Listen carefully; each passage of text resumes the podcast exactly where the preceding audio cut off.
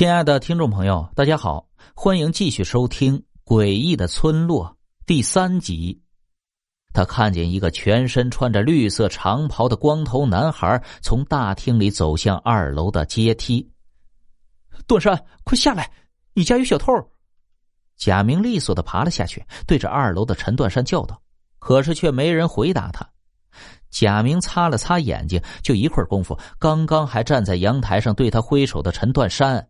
不见了，贾明还以为陈段山进入房间了，于是扯起嗓子再喊了一遍：“段山，陈段山。”隔了许久，还是没有回应。贾明双腿发软，不知道怎么办了。啊，对，打电话报警。贾明抖着手从裤兜里拿出手机，却绝望的发现没有信号。想了半天，冷静下来的贾明决定还是爬上去看看发生了什么事儿了。陈段山和他关系很铁，他可不能丢下陈段山一个人跑了。于是搓着手，再次顺着排水管往上爬。这次贾明爬得很快，也不敢看大厅里，把手搭在阳台上，脚下正准备使劲登上去的时候，忽然感觉自己的手被一块冰似的手抓住了。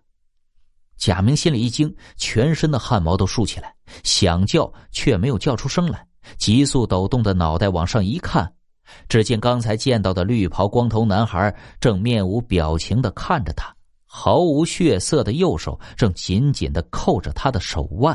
啊！贾明大叫一声，挣脱男孩的手，掉了下去，脑袋一痛，晕了过去。贾明的手指动了动，慢慢的恢复了意识。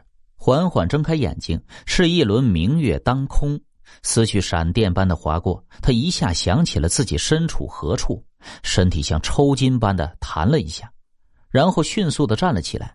后脑勺还在隐隐作痛，拿出手机看了看时间，发现已经是八点半了。周围静的可怕，此时他再也顾不上陈断山了，一心只想跑回去。背包也顾不上拿，转身就向来的路跑去。没跑几步，贾明忽然停住，愣愣的看着来时的下坡口。在月光下，那个穿着绿袍的男孩正背对着他，静静站着。贾明生怕惊动他，左右看了看，却发现只有那一条路能出去，慌乱的不知道该怎么办。那个男孩好像没有发现贾明，自言自语的唱起了歌谣。这首歌贾明从来没有听过，但是有一种诡异的感觉，因为这歌词很乱，没有逻辑。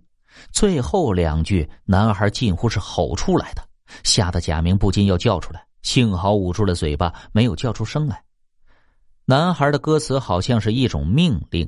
本来紧闭着的房门里走出了男男女女。贾明躲在一户人家的墙角里，没有发现他，好像也没有人愿意往这边看一眼。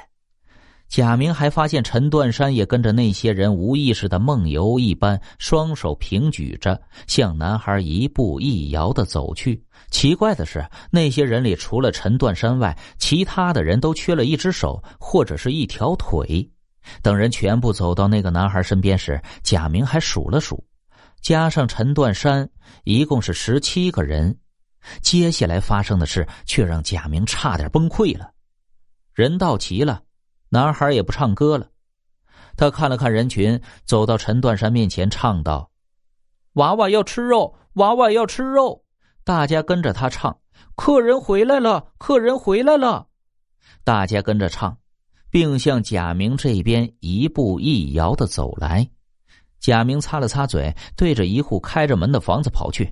刚一转身，好像是撞到了什么，接着闻到了一股浓郁的鲜血味是那个男孩男孩张大嘴巴唱着：“你要睡着了，你要睡着了。”男孩的歌声就像是催眠曲，贾明的眼皮忍不住往下耷了。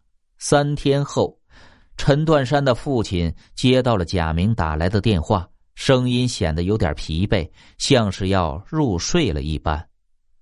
陈叔叔，你来你的老家吧，段山和他奶奶很想你，你来就可以了，不要带其他人。